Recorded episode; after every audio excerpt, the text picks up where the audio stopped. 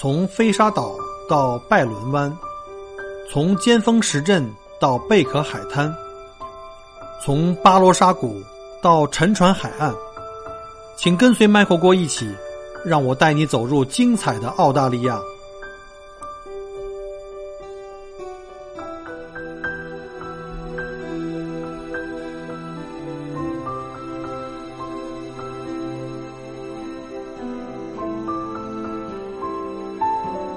第七个问题，我们得快一点了，现在十一点了，争取半小时搞定啊。第七个问题是如何找到一个性价比高的 Mara 移民代理？这一看就是可能准备考虑移民哈。嗯，在代理在办理投资移民过程中，如何避免入坑？这个问题呢又又太大。第一呢，这问题太大；第二呢，这问题容易。让小郭出门被人拍板砖啊！这个咱们得谨慎处理。第一，如何找到这个 Mara？我不能讲叫性价比高。首先，我们知道 Mara 是移民代理的这个受这个持牌的这个代理的这个名字。我们可以从澳大利亚移民移民局网站上去查所有的 Mara 的移民代理的这个这个这个这个信息。不光是中国代理，上面有所有的全部澳洲政政府认可的这个移民代理的这个都在上面都可以查到。那所谓性价比高，我就想问你，怎么叫性价比高？这东西不像买车啊，我可以有有一些参数，什么提速有多快，对吧？然后呢，极速有多快，然后功率有多大，扭矩有多大，然后呢，几个变速，然后呢，是不是真皮座椅？它没法移民代理没办法量化。那所谓性价比高，我的理解就是说，这个公司起码靠谱，在业界的口碑还不错，这个你同意吧？对吧？就是说，不是那种什么都敢说、什么都敢做那样的事儿啊。这个我就不具体讲了。这两种在市场上都有，但是都没有绝对。你记住啊，都没有绝对，因为最后还要看给你做这个移民这件事情的顾问和材料员。呃，可能好的公司有烂的材料员，烂的公司有好的材料员，这也有可能啊。但是我相信烂的公司好的材料员可能也干不久，可能也都会自己自谋出路，或者是自己去干去了。所以我觉得呢，大家可以呢看看周围人的一些口碑的反馈，然后呢自己去多了解一些。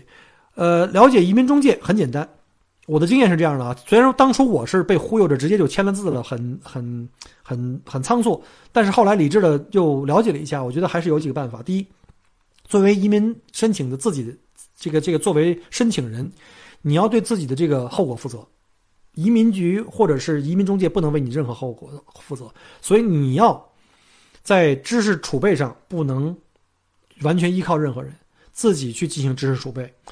当你有了一定的知识储备以后，再去跟每一家的这个移民中介去聊的时候，你就可以知道这家中介或者这个顾问顾他是不是很专业啊？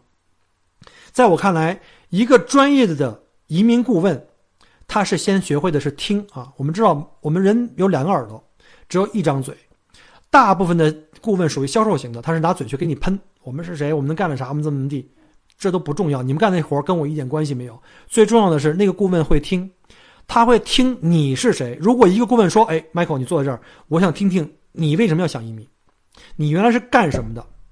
你有多少钱？你有多少房子？你的存款有多少？我想听听你的情况。”他完全能够非常准确、客观的了解了你以后，他才有可能帮你梳理一个你比较适合的方案。这叫比较适合，具体适不适合还要基于你自己的判断。因为我见过我周围有人。完全符合幺八八 B，结果上了幺八八 A，结果在这过去的三四年中非常痛苦，他天天在我这儿这个大骂啊大骂，但是我就不提了。这就说明呢，当时的那个顾问呢没有能力，或者他不愿意接八八 B，因为比较难啊。那我幺八八 A 的这个钱比较好挣，反正你第二 B 第二步过来，你能不能过是你自己的事儿，这就扯远了哈。所以一个好的顾问，他愿意去听。了解你是谁，知道你的情况是什么样，能帮你出一个比较靠谱的方案。这时候你根据自己的知识储备，你现在心里其实有一杆秤了。你谈过三四家的中介，我估计最多哈，就比较大的、比较好的啊。大的不代表好的，所谓大不是天天做广告的那些不一定。你就会有一个大概的一个感觉，这个中这个顾问啊不一定代表这家公司，因为也许这公司这个顾问可能被你碰到了是一个比较好的或者比较糟糕的都有可能。啊，这个反正也是鱼龙混杂，你就可以知道这个顾问是不是靠谱。这样的话，你就知道我下一步应该怎么走啊。这这这东西没有一定之规，就好像做销销售一样，同一家公司也有好的销售，也有坏的销售，就是这样的。那迈尔的这个移民代理怎么怎么去查？只要他在呃澳洲移民局网站上有这个，他是直牌的，都可以查到。然后第二个问题呢，如何避免入坑？就是你的知识储备，就是你最好的保障啊。这个人在忽悠你，你能听得出来，不会被骗。而且呢，就是千万不要着急啊，千万不要着急。慢慢来，然后呢？第二个问题是幺八八转八八八过程中啊，哪些法规呢未写明，但是州政府又要求的八八八的申请条件有有哪些技巧？这个问题我觉得我没法理解。什么叫有哪些法规未写明？只要是法规就肯定写明，没写明的都不是法规，对吗？所以还是像刚才那个听友问的问题一样，如果你把八八八的这个要求，比如说像维州啊，我我举例了。八八八，比如说每年最后一年至少三十万，比如说你前面可能你可能第一年就已经三十万了，我就不知道三十万，每年我拿到三十万，比如说有我忘了是应该是一个最少一个雇员，对吧？还有就是多少的钱的投资进来，那你这几个硬性指标全部都达到，而且如果你是做贸易，刚才我讲过那个做贸易的那一种注意事项了，都达到，我觉得没有什么坑了呀，你都已经做到了呀，对吧？所以不要。特别纠结，老给自己想象中各种的这种困难，假想的给自己设了很多敌人。简单一点，写着什么，按照这个好好去做，一二三四五。当然，在我做的过程中，跟一些老的移民，尤其是跟你做同一行业，比如做贸易啊、做红酒啊，去请教，是很有必要的。当然，前提是他愿意跟你分享，毕竟同行有的时候是冤家嘛。啊，具体技巧，我觉得没什么特别技巧，任何行业都有可能。都能做这幺八八转八八八 A，只要符合，我记得那个三条条件：投资额、营业额还有雇员，啊，你就哪怕你开一个餐馆、开咖啡店，很简单，没有什么所谓的技巧。而各行各业里都有自己的独门绝绝学，而且就算在同一行业，同样是卖酒的人，每个人的方式跟渠道也都不一不一样。我觉得很难有一个所谓提炼的一个什么一招鲜啊，什么一个无影脚啊。小郭如果到了那种份儿上。那我就干移民中介了，我就直接就就就干这个算了。我觉得这个包括任何移民中介都不一定会给你所谓这种，这种，他只能是告诉你按照最低的这种要求让你往上提，提到他的最低要求以上吧。然后他问的这个问题很具体啊，就是以维州跟南澳为例，我估计就是在在做这个维州和南澳的这个幺八八 A。现在维州的幺八八 F A 的这个起点很高，好像是应该是在八十五分以上才能获得邀请，所以呢。这个我觉得是最难的，这是我觉得你的门槛入门的门槛高，你但凡进来以后开始做啊，然后呢，啊，下一个他的问题还没有完，说美国现在面临这个就是刚刚临时关闭了移民申请，澳洲是否也会跟进？那经济危机对澳洲的移民政策影响，刚才已经讲过了哈，这就不再讲了。那美国关闭移民申请，我估计很大的原因也是因为跟疫情有关吧，不会仅仅是因为说就是我就想关了。肯定是跟疫情有关，包括现在全世界都是一样。它跟移民申请本身无关，其实是还是跟封关，就禁止这个外来新移民带进来的这个输入性有关。我相信是这个。而长期看啊，长期看，澳洲就是就中长期吧，就是这个疫疫情过去以后，澳洲一定会马上会开放的。但门槛会不会提高，我不知道，因为美国我们记住啊，美国有三亿多人口，你看美国每一个州。呃，经济发展虽然还有一些不平衡，但是基本上各个州都没有那种特穷和特富的。当然，除了加州这一种明显这种特别富、占尽了天时地利人和，但是各个州就相对来说比较比较 OK。它的人口也有三亿多人，它已经相对来说比较饱和了。我不相信美国还能够对这个外来移民有那么多的这个就是开放的机会哈。除了除非你是婚姻呢，或者是读书那儿留下来，所以我觉得。全世界这门人口，不，全世界这个门槛在慢慢提高的过程中，澳洲虽然会开放，但一定会提高。这是我刚才的那个论点，大家可以拭目以待啊。这个就已经基本上讲过了，我们就不讲了。第八个问题马上就讲完了，还有现在十一点十分，很好，这时间控制很好。呃，如果一会儿这两个问题讲完，如果有什么大家还有什么其他的问题的话，我们可以线上问问题啊。现在我先回答这两个问题。呃，如果我这问题有那个回答的不准确。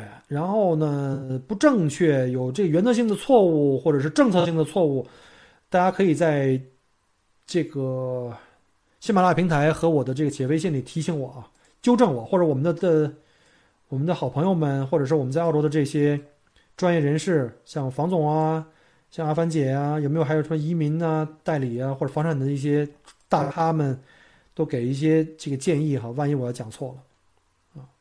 好，那第八个问题就倒数第二个问题了，就聊一聊过去以后打工或者小生意方面的问题。这个呢，我记得好像是一个我们的技术移民群里的一个朋友问的，他应该是技术移民。其实我知道很多技术移民过来以后呢，找专业工是有一定的难度，有几个原因哈。一是语言，虽然很多人说，哎，我也是雅思七分呐，什么甚至是八炸，两个概念哈。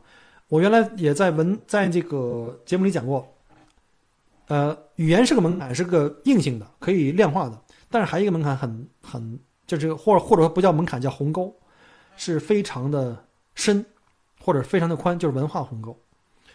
嗯，我不想把这东西讲成叫做歧视哈，就是我们很多中国华人在这边找工作呢，会碰到这种华这这种我们叫做文化鸿沟，不是说来这儿的技术移民或者读书以后留下来不能找到专业的工作，而是相对来说比较难，现在比较难。一个是我们自己可能心里有这种芥蒂，我们的语言有障碍。所以我们，你你们发现没有？就同样在一个圈子里，包括我自己也是啊，我自己做了打工这么多年，专业工，在外企里面啊，尤其是从两千年以后一直在美国公司里面啊，从 Spring 的时候那时候开始，就全中国就我一个员工啊，对，就我一个员工啊，所以呢，工作语言是英语，其实感觉自己英语水平在那几年锻炼的还不错啊，雅思好歹当年这个虽然不是 A 类啊，G 类考了七分，也还可以，但是我们我发现我在我的客户群里面，因为讲中文。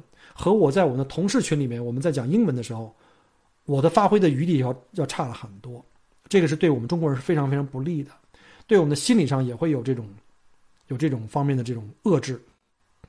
再一个呢，就是，呃，在文化里面讲，其实呢，说白了啊，说白了，这个我们叫玻璃玻璃天花板或者这种玻璃围墙这个概念是永远存在的。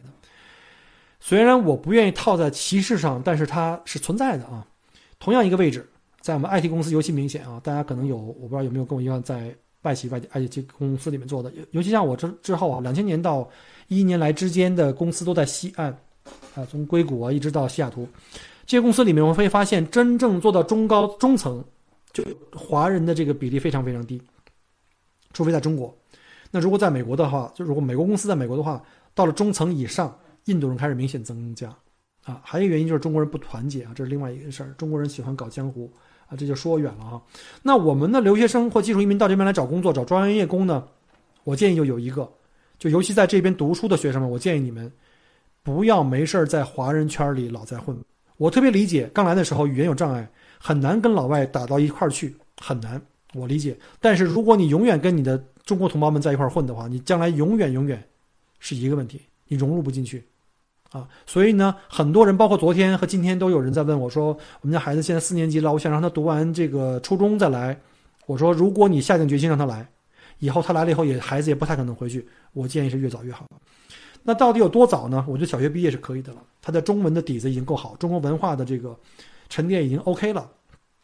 他呢还可以相对快的融入到西方的文化和这个语言环境里面去。就像我儿子啊，刚刚进来对我非常不礼貌，就是按照中国人的这个理解啊。”因为他是那种非常直来直去的，他跟我觉得是人人是平等的，就像你是我爸爸，我们俩是两个在人格上是对等的，所以呢，就是他的价值观里面，我相信已经是百分之八十是是白的，嗯，可能百分之二十是我们黄的所以这东西一定是存在的。我相信像我的孩子融入呢，就会比我容易。这是为什么？我们说大部分的人找这个工作，我不想在找工作这方面去展开，因为我本身没有在澳洲找过工作，我这边是自己自创的。所以呢，我只是告诉你我的经验啊，这个不管在中国还是在美国还是在澳洲是一样的。所以，如果你想来找做专业工，我们在我们的听友群里面有很多在澳洲做的专业工，不管是呃房产中介，或者是在公司打工，或者是做白领，或者是做技术工，有很多都是非常非常不错，就是在这边读了高中、大学，他都是为圈子里全部都是白人，英语讲的非常地道，所以对他们来说没有什么难度啊。这个呢，所以我觉得大家还是。你进入到这个土壤中里面，最后还是把自己变成这个土壤里的一份子啊！就在脑子里要要做好这个相应准备。当然，我也知道有很多的技术移民在这边没有在老外的这种叫所谓专业工，或者是在白人环境下去工作，还是在自己做小生意啊，包括自己做这个呃开小店啊，做超市、做奶吧、做咖啡厅，甚至是有人这个什么做什么这个 Uber 啊，做旅游，跟我有很多同行都是在澳洲读过书，然后呢，就毕业以后呢，可能找个专业工，就开始做了旅游这行业。有的人已经做了比我还久，可能做了十几年啊，这种也有很多。所以呢，我觉得做任何东工作都没关系，只要是你能找到一个自己就实现自己价值，就所谓实现自己价值，就是说你自己能不能喜欢上这个工作。你做这个工作特别累的时候，你会不会觉得特别的烦闷啊？或者说像我每天跑大洋路，哎，特别开心，不会累。晚上洗个澡睡个觉，非常开心。就你再累都不怕，就说明你喜欢这个工作。第二呢，这个工作我建议呢，最好是能够把你的优势发挥的，把你的优势发挥出来。就是一个工作最理想的工作是什么呢？就是第一你喜欢，第二是你的强项。喜欢能让你走得很久，而且你不会觉得累。是你的强项的意思呢，就是说你不用玩命干。你轻松松的就天天那么混着玩，都可以把别人甩出去好几条街，这就是你优势的概念。就用自己的长呃长板去跟别人的短板拼啊。另外呢，结合起来，如果是你最喜欢那种一个工作，那我为什么现在做旅游？很多人群里也有我的朋友拉我去做移民中介啊，或者卖房子啊，或者干这干那个的。但是说实话，我赚了这么些年，我觉得哎呀，这个。我都这个年龄了，对吧？就不透露了啊！我这都已经快，我都已经快四十的人了，我还去干那些自己不喜欢的事情，对吧？也没什么意思。后来我就总结出来，我喜欢说话，为什么要做主播呢？因为喜欢聊天对吧？虽然家里人没人愿意听。第二呢，我喜欢旅行，喜欢跟美的事物打交道，天天在大自然里面散步啊，喜欢摄影，喜欢。摄像喜欢聊天，喜欢看电影，喜欢音乐，所以呢，我觉得那为为什么我不做自己喜欢的事情呢？挣的虽然没有像他们那么多，但是我觉得也 OK 呀，我能养家糊口，而且关键我很开心。人生就这么几年了，我再不做开心的事情就来不及了。所以呢，我建议呢，我建议就是说，想融入，先把自己的心态调整好。第二，不要单纯为了钱去打工，最好能找到一个自己结合自己的兴趣跟自己的优势的啊，这是我的建议。这是我打工这个二十几年的的建议啊。好了，呃，最后一个问题，第九条是聊聊澳洲新移民的心理建设，如何保持心理平衡和心理健康。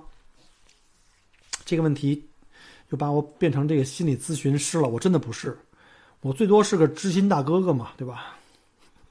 有什么问题可以私下里聊聊天是可以的，嗯。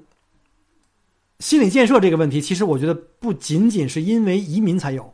如果你有心理上的一些焦虑、顾虑，我们在祖国也一样有，工作上面的、生活上面的，就包括很多人说，你看这个有很多，我看周围的朋友来到澳洲，这个因为这个移民的这不顺利，各种的这个这个矛盾，就家里都没了，就是这个老婆老公都分手了，什么这个那个的。其实你好好想一想，是因为移民他们才分手的吗？对吗？我觉得可能他们早就应该分手。只不过呢，是一直没有一个借口，或者说没有一个导火索把这件事情放大。如果是两个在同一频率上的人，在什么环境下都不可能再再提分手。当然，这里有很多不好的案例哈。之前我的节目里也透露过，什么大家可能听到我讲过什么这个太太军团对吧？移民的在这边的很多，因为在国内挣钱容易，然后老公在国内。继续经营自己生意挣钱来书写在澳洲这边，其实我还是特别的主张移民一定要一个家庭来。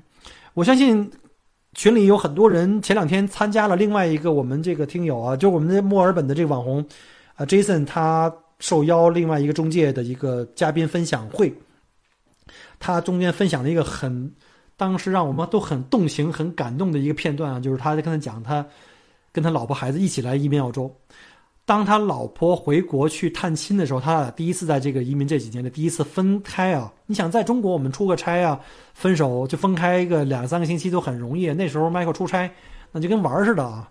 我这一年中可能有三百六十五天、三百天都在出差，他那一下子就觉得，也突然间感受到了亲情，就是这个夫妻的感情的这个这个这个怎么说呢？那种甜蜜，那种那种。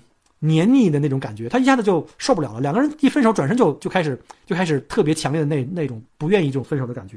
所以我觉得来澳洲来，我们是来追求幸福生活的。当然了，有的人可能会说，那我可能在短期国内的业务不能放下，对吧？这是很很现实的问题。短期的痛跟长期的这个利益可能会有这个冲突，没关系，但前提是短期。如果你要长期这么的话干的话，这种这种往返的这种这种长期的这种聚多呃聚少离多的话，对两个人的感情会有一些考验，尤其是如果两个人本来就有问题，对吧？所以我建议的话，最好是移民这件事情呢，呃，不用什么心理建设，一家人在一起，同甘共苦，有什么困难一起来分担，有什么甜蜜一起来分享。这家庭生活，我跟你讲，所有的人来到澳洲以后，一家人来澳洲以后。会发现，经过一两年以后，会觉得自己的家庭生活的这个粘度啊，我们就讲的粘度和幸福感非常非常高。所以呢，来澳洲不是来发财的。如果您是来想发财啊，赚快钱，那还是在祖国啊，在这个中国机会更多啊。然后还有就是这个心理平衡、心理健康，这个就真的我也没有这个资格去讲这种东西。或者说，就这么着。如果你们要是有什么心理问题，要是我有空，咱们单聊，好吧？因为我在这儿也不能分享到底碰到什么问题啊，是感情问题呀，还是事业的问题呀？咱也不能把你的隐私 拿出来给大家，对吧？有什么难过的事儿说出来让大家伙分享一下，这也不行啊，对吧？我们可以线下再私聊吧。刚才有一个听友还问这个房产的问题，就是关于这个选房的这个一些注意的事项。其实呢，我再重申一下这房子问题啊，其实是这样。再总结一下，房子呢分不同的类型啊，大家可能之前也听过任何的这个网上的这个各种的专家们啊，或者是房产专大咖，包括我们群里已经有两个这个澳洲的房产大咖哈，听一下喜马拉雅都讲过了。对我来说很简单，不同的房子，不管是公寓啊、unit 啊，或者什么 apartment，或者是 apartment 就是公寓了，或者什么 townhouse 啊。什么联排呀、独立屋无所谓。我们来到澳洲买房，在不同阶段需求是不一样的，对吧？我们先是刚才我讲过了租房，我们刚才说没有地方住的话，可以先是租房，甚至有很多人可能就租了个，比如说什么一个一个一个一个 Airbnb 这种的，但是那内容就比较贵了啊，因为带家具什么之类的。你可以先租个房子，住个几个月、半年，慢慢去找房、找找学校这个那个的，了解各个区，然后其后是买房。那买房的话，有很多人说到底是公寓好还是 house 好还是 townhouse 好？我跟你讲，都好也都不好。为什么？客观的讲呢，每一种房间的存在都是有它自己的意义的。为什么公寓都还有？为什么独立 house house 也都还有？因为他们里面住的人是不一样的，每一个人的在不同阶段的需求也是不一样的。所以有很多人问我说：“哎，郭哥，我到底是应该买一个公寓还是买一个 townhouse 买一个？”我告诉你，你不要问我，你不要问我，你要先问问你自己。我来干什么？我的居住的需求是什么？我对生活半径的要求是什么？对吧？我愿意不愿意打打理花园？对吧？我有多少的预算？对，这很重要的是预算啊！有很多人跟我聊了半天，聊了半个月，最后告诉我预算是多少钱？我说您这个还是没有那么大的预算范围，你也甭想了哈。呃，房子分类不不重要，存在就是这个存在就是有有必要的，一定要根据自己的需要。不同的人有不同的需要，而同一个人在人生不同阶段也有不同需要。有很多人说：“哎，麦克，我上来就先买块地，我盖一个房。你到这儿来，你住在地上吗？你至少要先租个房吧，或者是要先买个房去过渡一下吧。建房至少一前一来一后一一年半到两年时间，所以我也不太说说。那你说我就一定不能说我上来就先建个房？当然可以了。比如说我现在有钱，我人先不来呢，我两年以后我才到，我现在在申请期，那也可以呀。”所以呢，是很多的情况的一个集合。你要根据自己的需要。第一前提是你是谁，就好像我跟你讲的一个中介的故事一样，你可以来问我，但是你不要告诉我说哪儿好，你要告诉我说你是谁，你的需要是什么，我给你建议可以，好吗？这个这个是最近问的东西特别特别多，关于房子，关于学校。哎呀，这个九十五分的学校行不行？是不是我得找一九十六分的？我跟你讲，九十分的学校以上的学校都是非常好的。我觉得你要是实在对自己特别苛刻，那就九十五分。好吧，还有说是不是一定私校好？我觉得，公校有好的公校啊，私校也有好的私校，私校也有烂的私校。我跟你讲，真的是是这样，你要去多多比较去看一下。呃，比如说像我们家的俊俊，本来我们是想报那个私校，后来这个阴差阳错也没有去，后来运气比较好啊，上了这个精英校，就省了学费嘛。所以说公校就一定不好吗？对吧？但是私校不是说就不好啊，毕竟人家学费很贵，四五万，呃，便宜点的三万多。然后那个很多这个不同的地方的培养的宽度宽度会比这个功效呢在资源上要多了很多，在于尤其像我们叫德智体美嘛。呃，功效只是对在叫 academic，就是在这个学术方面的话，基本要求全部都可以满足。但是在更多的地方，比如说你要你的孩子要在音乐啊、体育各方面有什么特长的地方的话，功效这方面是比较弱的啊。这是坦白讲，因为硬件和师资力量和这个政府投入都是比较有有限的。这个还是要根据各家的这个需要啊，你的需要还有就是预算，你愿意不愿意掏这个预算啊？幸幸亏我们家俊俊这个啊考上了这个精英校，要不然的话我现在失业了，这一年四万块钱的这个。学费我都会吐血了。好了，现在基本上，基本上就把刚刚问的问题就已经都给覆盖一遍了哈。最后呢，就想做个小总结，就是给大家呢，就是来澳洲，就是第一个就是切莫这个眼高手低啊，因为我们在中国呢都是成功人士，你想能办投资移民的都不容易。即便是技技术移民啊，技术移民虽然说比较年轻，可能在财富积累上面没有那么多的钱，但是他在这个他的同辈人里面、同年龄里面也都是精英类的啊，都非常厉害，都是不容易的。但是大家一定要有一个空杯心态，就我们来到一个新的环境啊，切莫切莫眼高手低，因为我见到很多人踏空，就是因为心目很高。哎呦，我在国内是全球五百强了，怎么着了？我在那我的在我这行业里非常非常厉害了。你在澳洲不一定还继续厉害，所以一定防止自己踩大坑，一定要先把自己的心态先降低啊，不要眼高手低，放低心态。另外就是时刻要提醒自己，来到澳澳洲移民的目的是什么啊？就还是我刚才讲那一句话，我们是追求生活质量，尤其像我们这种哈，像我这种小郭这种都快到四十了，什么钱呀，啥自行车啊，对吧？生活质量，每天睡到自然醒啊，桌上有肉啊，车里有油，兜里有钱就完了，对吧？所以呢，如果要想这个发财，一想到说，哎呦，这挣钱太难了，怎么能挣点快钱，能挣多点钱？那还是回中国，中国的这个机会更多一点。好了，这个时间控制的还不错，现在是一个小时二十五分钟，现在九十分钟内把这个今天的这几个问题基本上覆盖到了，讲的不敢说有多正确，或者说多客观，这都是相对的。呃，我们看看大家有没有什么问题哈。先看一下这个企业版的微信，目前看是有二百三十八条讯息啊。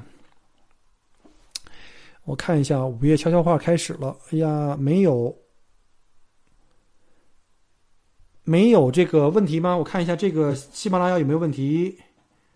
我看一下啊，深这个深夜电台，我们下面讲成人夜话了是吧？哎呦，老王来了哈！你来晚了，真的来来晚了。好，谢谢这个喜马拉雅平台上，现在我们累计参与喜马拉雅平台有二百五十九人，然后在我们的企业公众号上面有九十三人，就将近一百人，将近今天有三百多人的参与，我觉得还可以。但是比较让我奇怪的是，我们企业公众号有一半一半的人并没有上来，并没有上来，哟。金兔也来了，大家有没有问题？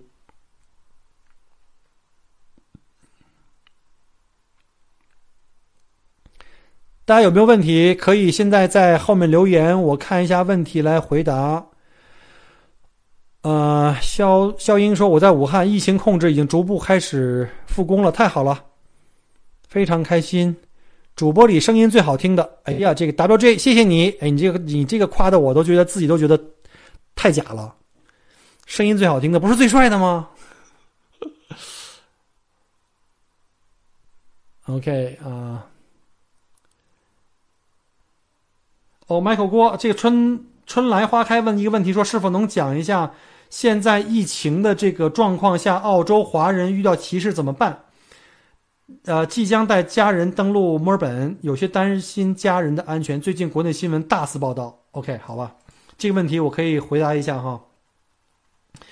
呃，我慢慢刷吧，我就这个回这个问题比较比较多，我慢慢刷一下。这个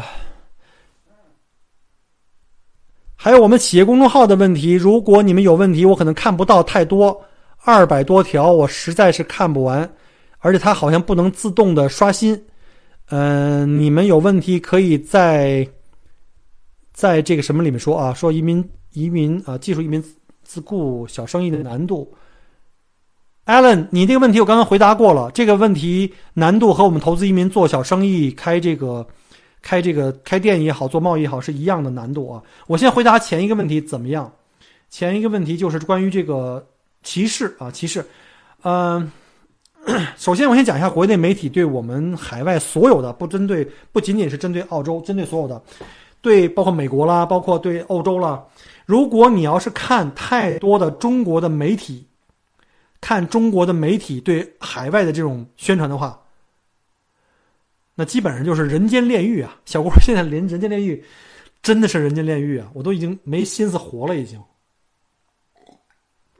喝一口，哎呀，我们家领导送我一大盆葡萄，都没来得及吃呢。人间炼狱，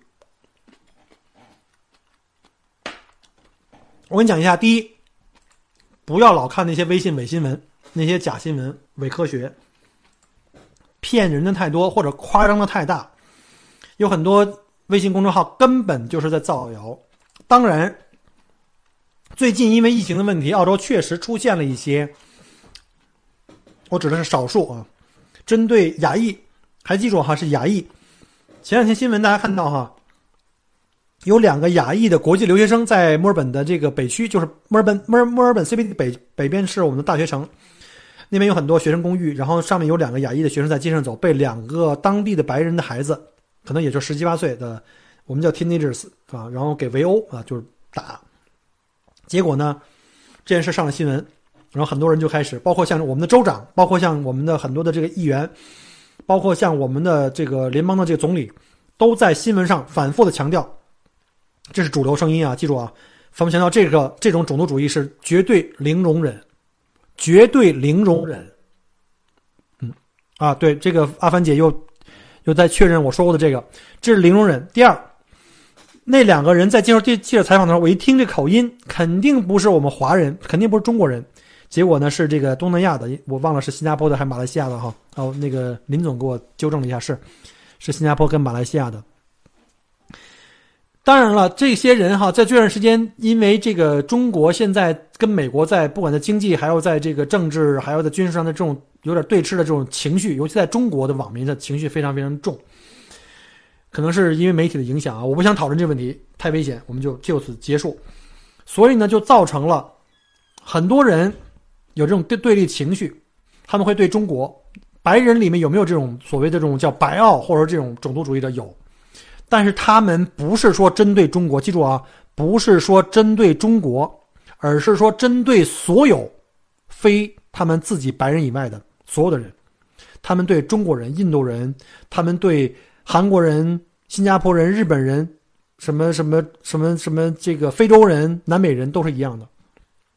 所以说他们的这种歧视不是只指仅仅针对中国。我们记住白澳哈。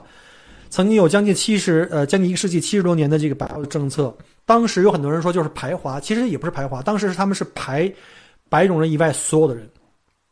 所以这次被打的那两个亚裔呢，是不是中国人？但是中国使馆也对中国留学生发出了这种这种就是提醒。呃，今天我还看到一个新闻，是有人的就是华人家的那个车库门口被人家喷漆啊，喷了那种什么，不知道就那种不好的话。但是我跟大家讲的是，这些都是少数。你们看到在街上打架的时候，有一个白人的哥们儿站出来喊 “stop”，他在阻止那两个人，说明有正义感的人还很多。所以呢，如果说一定说是歧视的话，我只能说是个别现象。那我们反过来想一下，如果我们在祖国的街道上，如果在祖国的街道上，一个人或两个人在打另外一个人，有多少人会跳出来？啊在中国就没有歧视吗？也有，所以说呢，我也认为在中国那种歧视呢也是小范围的。我们还相信主流还是好的啊。嗯，尤其在这一段时间这个比较敏感的时期呢，我还是建议呢，大家就尽量呢，就不要往人多地方去。就是一个就是防止这个呃传染的这种风险，就是实现这个叫社交距离的这个这个这个安全距离距离。另外一个，如果一旦碰到这种人渣啊，一旦碰到这种人渣，第一反应是先保护自己。然后在能保护自己的这个前提下，马上报警，啊，如果有可能拍照片呢、拍录像啊，一定报警，一定要严打。而且呢，有很多这种情况下，我发现啊，我发现，其实有很多老外胆子很小，胆子很小，他欺负你，他觉得你胆子很小，然后你真的跟他跟他猛的时候，当然前提是你不要拿自己生命去冒险啊。如果你要真的跟他瞪眼睛或者准备跟他真干的时候，他不一定能行的啊。所以呢，有很多人就是打嘴炮，啊，这事儿我们就不讨论了哈。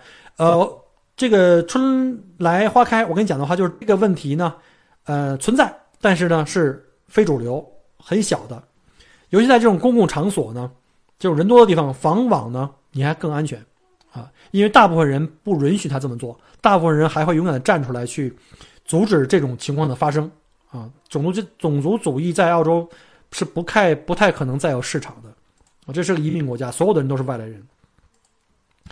然后呢，刚刚又有一个问题，我看一下啊，刚才我看到一个问题，这个问题叫做又是房子啊，这个麻辣羊肉粉问我说，公寓的投资属性如何？啊，你这个问题，你这个问既是问题又是答案。你问的是公寓的投资属性如何？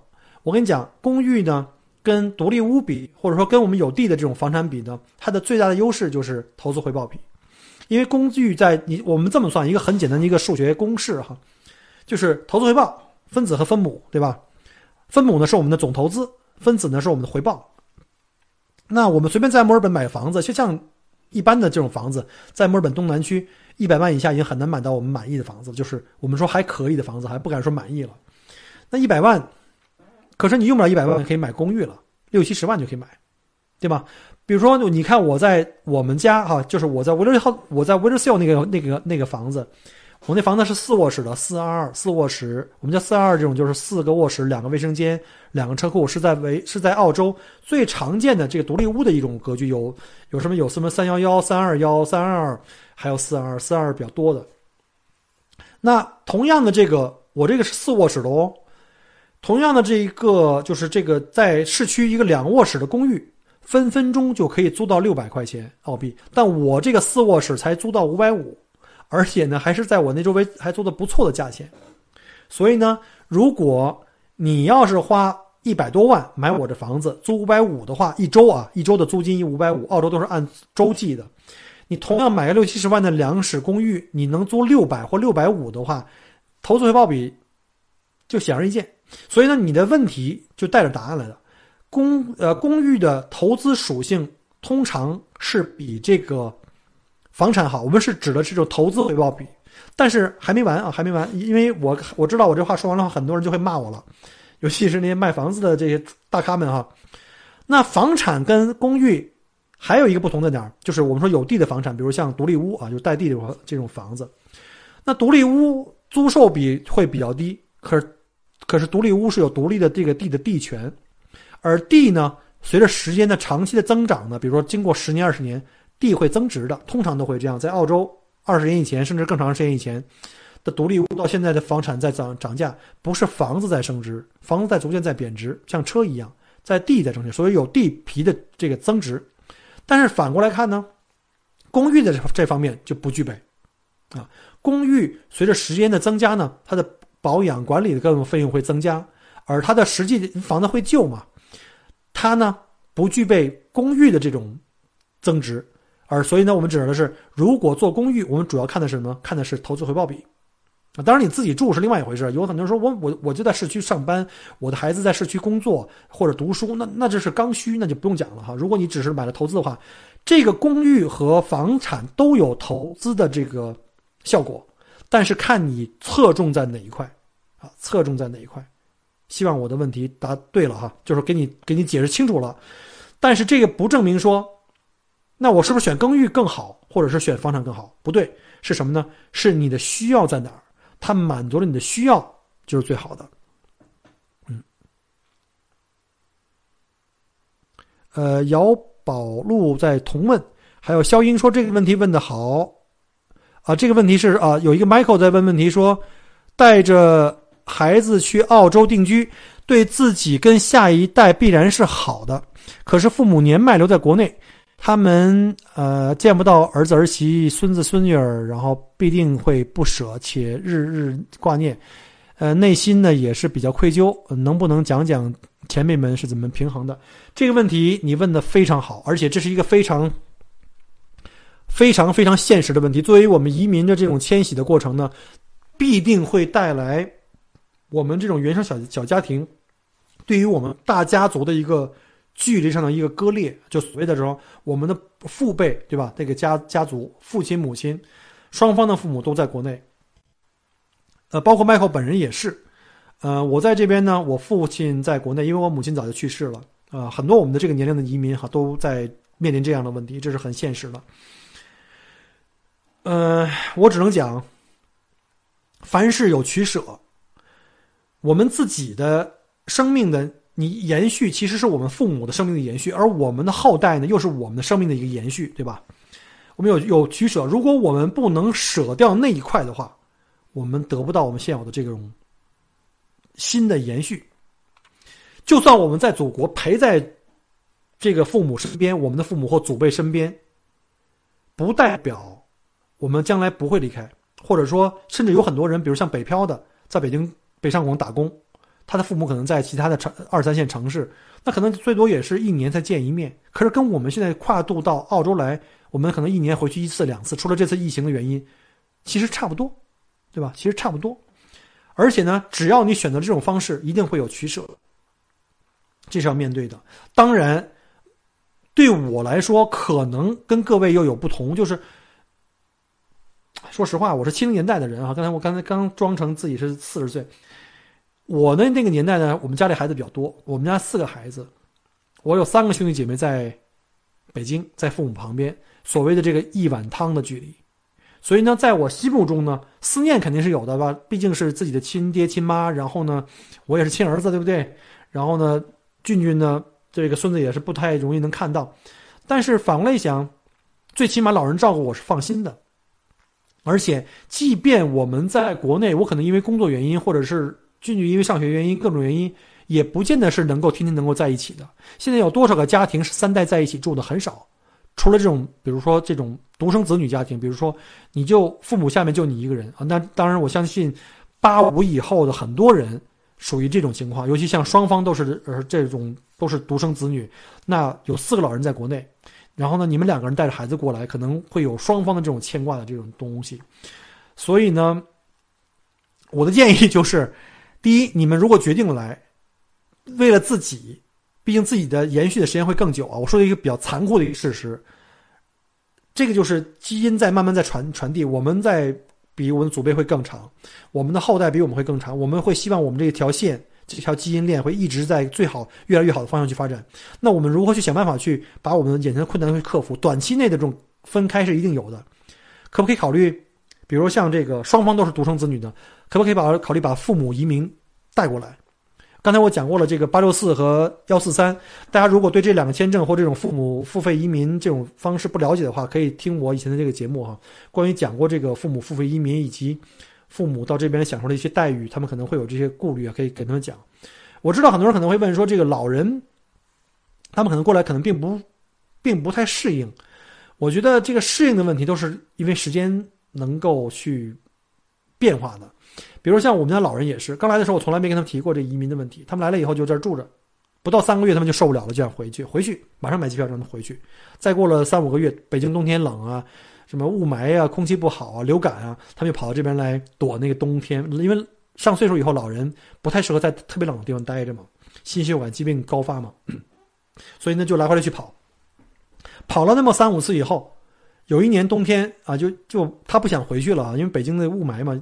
各种上呼吸道，澳洲的空气大家也都知道，在家里这个空气随时可以去遛弯儿，冷也墨尔本冷也不会冷特别多，墨尔本冬天最冷的时候白天也在八九度十度左右最高温度，晚上才三度四度的样子，所以他们就觉得哎呀还是这儿其实还是更舒服一点，而且他们来了几次以后呢，就已经在澳洲有了一些自己的认识的一些就是华人朋友，在我们这街上的这些中国人的这些邻邻居们，所以呢，慢慢他们就开始适应了。所以我从来没有逼他们去移民，而是我问他们还要不要跑。如果要是不想跑了，干脆就因为你的签证是有效期的嘛，我说要不就申请个 PR，而申请了 PR 以后呢，你们仍然可以跑。所以老两个老人就很容易就接受了，所以我们就帮他办了这个这个八六四的这个年迈父母啊，就是他当当时探亲在澳洲的时候，在墨尔本我就可以当时就可以申请，他们就不用走了，直接 bridging，一年以后申请下来。结果他们从申请到拿到 PR 一年的时间嘛，大概他们到现在再也一次都没回去过，因为觉得就不想回去了。所以老人有个适应的过程。当然我知道，如果付费移民的话，如果两个人要担保四个父母，这费用蛮费用蛮高的。呃，当时我们的成本是一对父母是十万澳币，九万多啊，将近十万澳币。那如果两对的话，可能对你们两个人的收入，这个税后收入要求要证明要比较高。所以呢，这个呢确实也是要考量一下。毕竟二十万澳币要大概一百万人民币。可是想一想，能够对吧？亲子团聚，跟家里人三代同堂，我觉得这个钱也是值得的。但是要尽早，在。我们的这个，因为现在我知道付费移民也要排队三到四年，三到四年的样子。而且我听说以后的这个排队的这个门槛，就是这个父母付费移民的门槛会越来越 会越来越高啊。所以大家还是最好还是短期内克服，对吧？经常跑一跑，然后中长期可以考虑一下把他接过来，然后这样的话照顾起来也比较方便。啊，刚刚我看到阿荣有一个问题啊，阿荣问问题就是，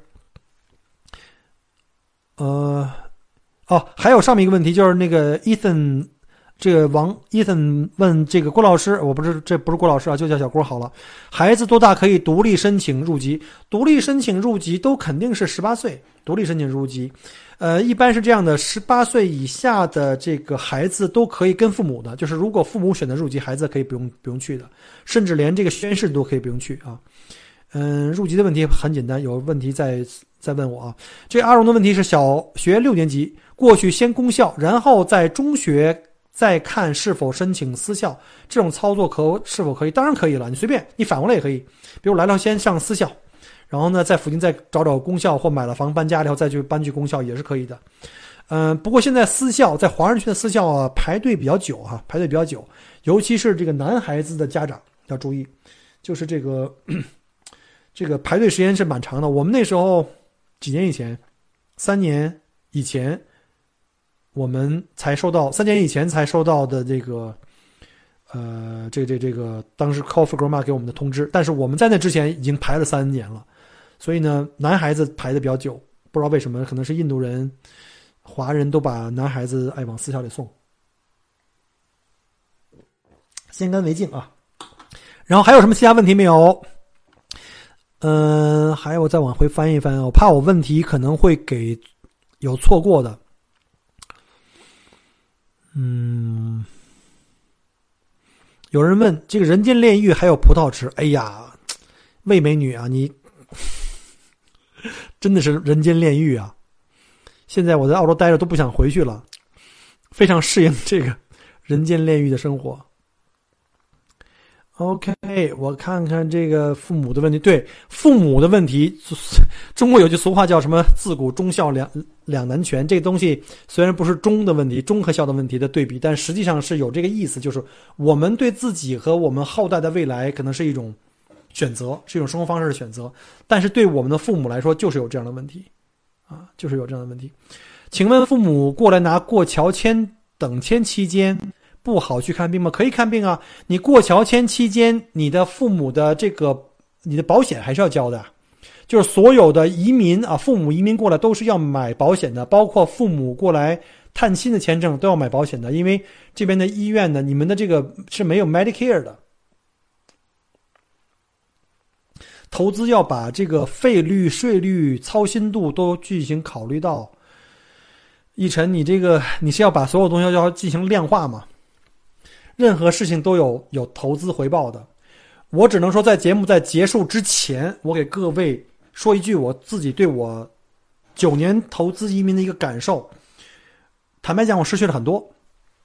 国内的活色生香，包括国内比较体面的工作，就对我们中国人的概念中体面的工作，白领啊，巴拉巴拉这样的，或者当继续当我的讲师，在这儿当个小导游。但是我自己呢，其实最难的是刚开始这个说服我自己，或者我的心理的转换。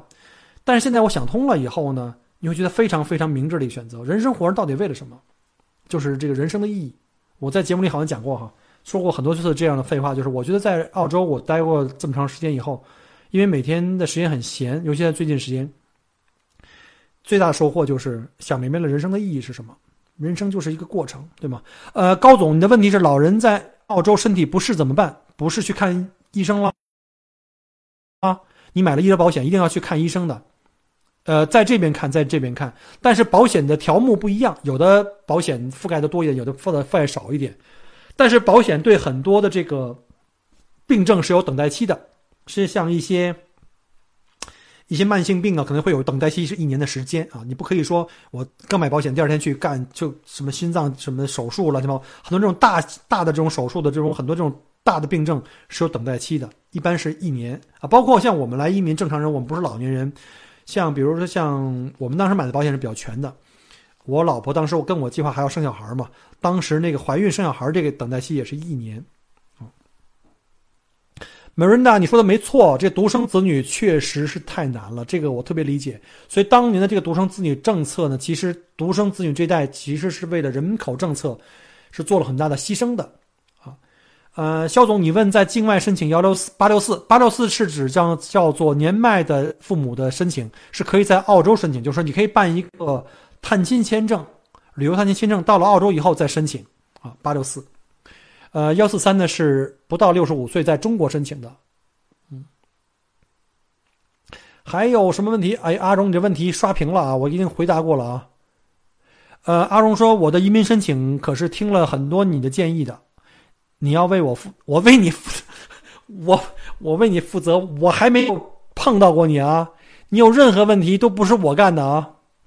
呃，哎，石美女你好，说八六四税后收入是啥意思啊？就是说八六四就是当你如果要给父母，不管是八六四还是幺四三，凡是父母的这种付费的这种团聚的移民申请，夫妻双方要提供你的工资。的证明，所谓工资证明就是税，就是这个就是缴税纳纳税的这个证明，证明你的工资的水平到了一定程度以上。我记得当时是两个人，每个人要起码要做到五万，不是两个人要做到五六万吧？具体的这个我不太记得了，因为是我老婆在操办的。如果有问题啊，如果是美女你要有问题，呃，线下可以来问我，我可以去查一下。我记得是不是我节目里已经提过了？但是这个这个政策啊，我听说这个政策会要提高，呃，移民门槛每每年都要是在逐渐提高，这是很正常的，这很正常的啊。好了，十七，那个你的问题，存款支付可以吗？存款支付是两回事啊。税后证明是指你们夫妇两个人在澳洲的收入达到政府的要求，然后呢，可以他们可以给你父母做这个这个担这个担保，同时还要在银行里交一部分的押金。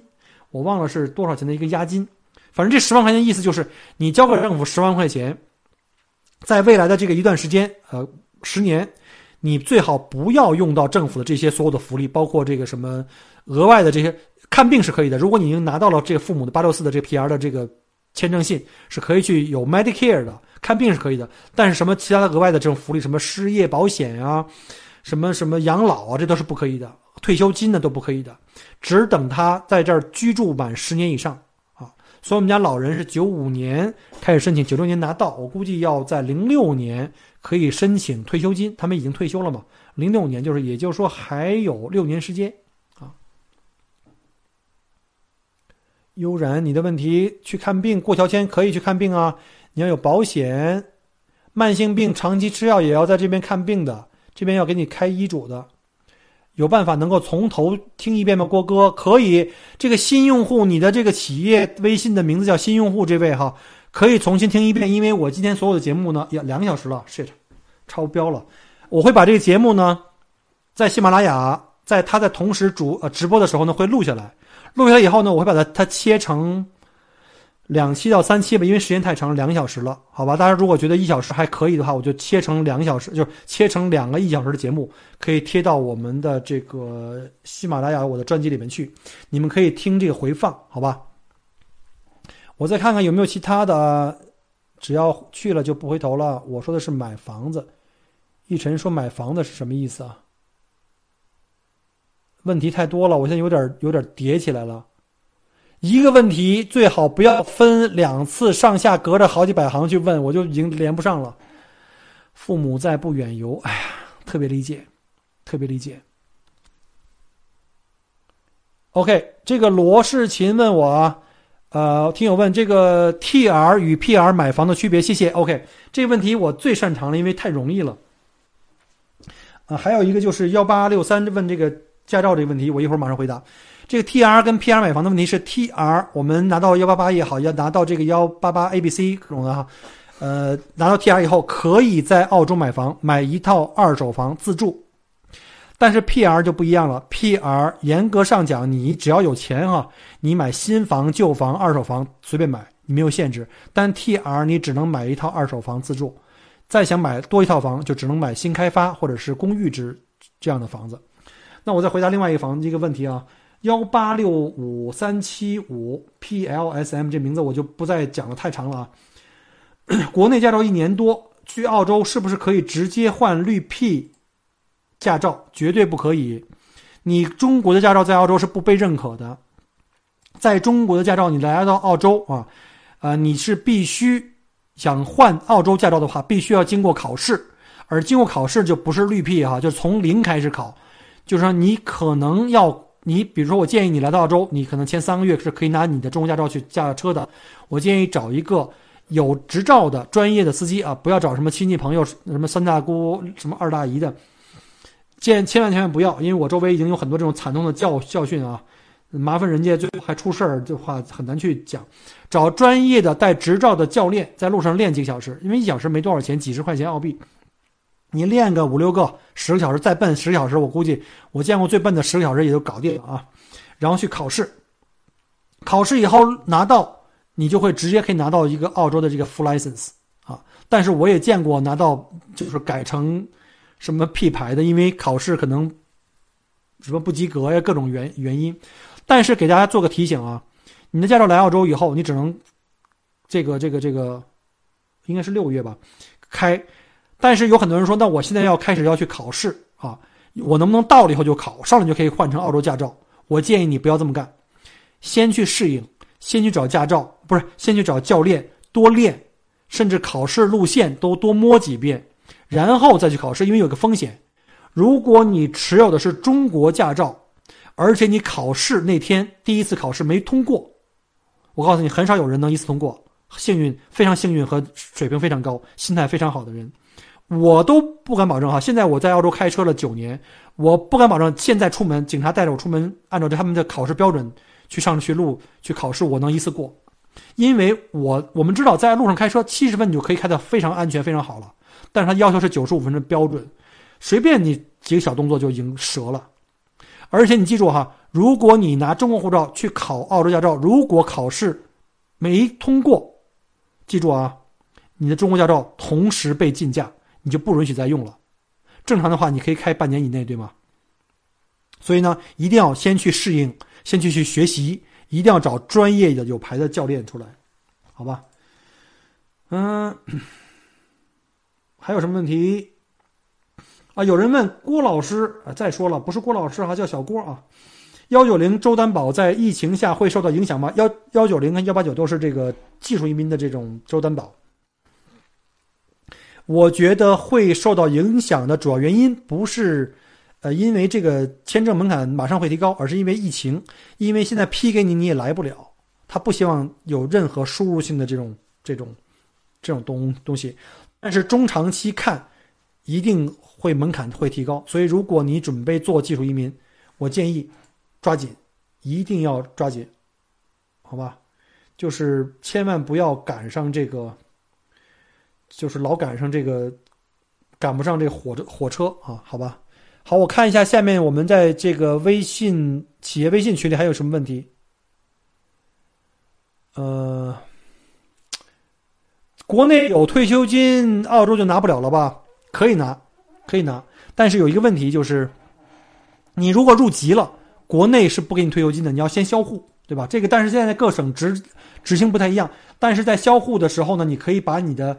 呃，曾经的养老金一次性个人支呃个人部分支取一次性提出来，但是如果你说拿 PR 可不可以取？可以，但是呢，澳洲政府会要求你，因为你是 PR，会要求你把海外的退休金或者是海外的收入要如实上报，然后呢，澳洲政府就会按照他该应该给你的这个全额的这个退休金啊，根据你的评估，退休金要减去你在中国领取的那部分。所以呢，大家就千万不要想这种最好能够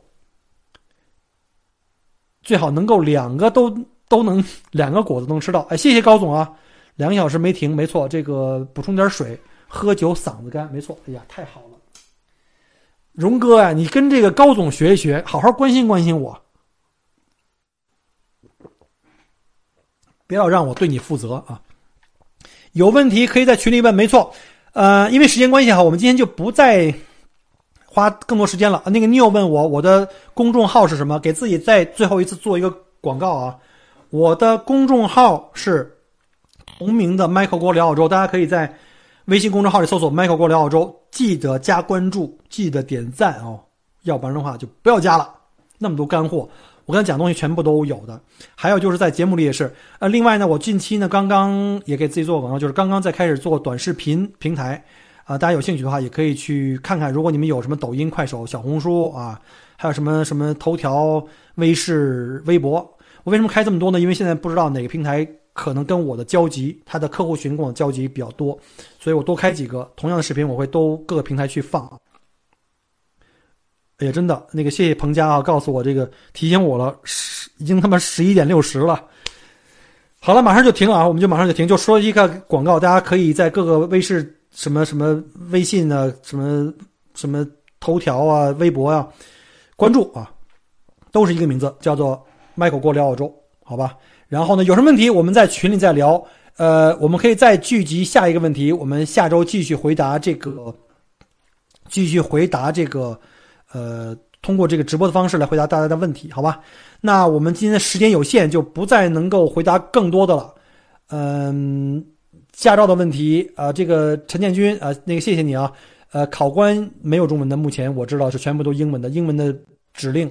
呃，驾照的年龄上限，好像据我所知，好像是根据你的医生对你的这个身体状况的这个这个要求，好像没有这个严格的说，你说七十了不能开，七十了一样可以可以可以开。嗯，因为时间关系哈，有问题的话在群里我们再沟沟通吧，好吧？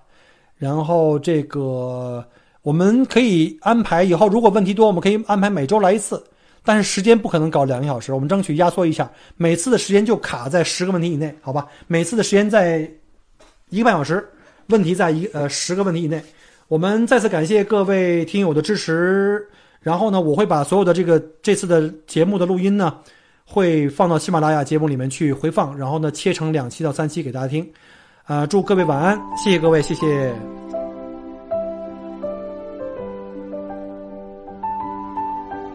感谢您关注和支持我的节目，除了喜马拉雅 FM，也欢迎您同时订阅 Michael 郭聊澳洲同名新浪微博和今日头条，以及同名微信公众号，里面有很多旅行移民相关的资讯和攻略。如果您正在规划澳洲的旅行、留学或移民，欢迎您加入我的听友群或移民交流群，有更多的精彩正在等着您。Michael 郭约您相聚在澳洲，我们不见不散。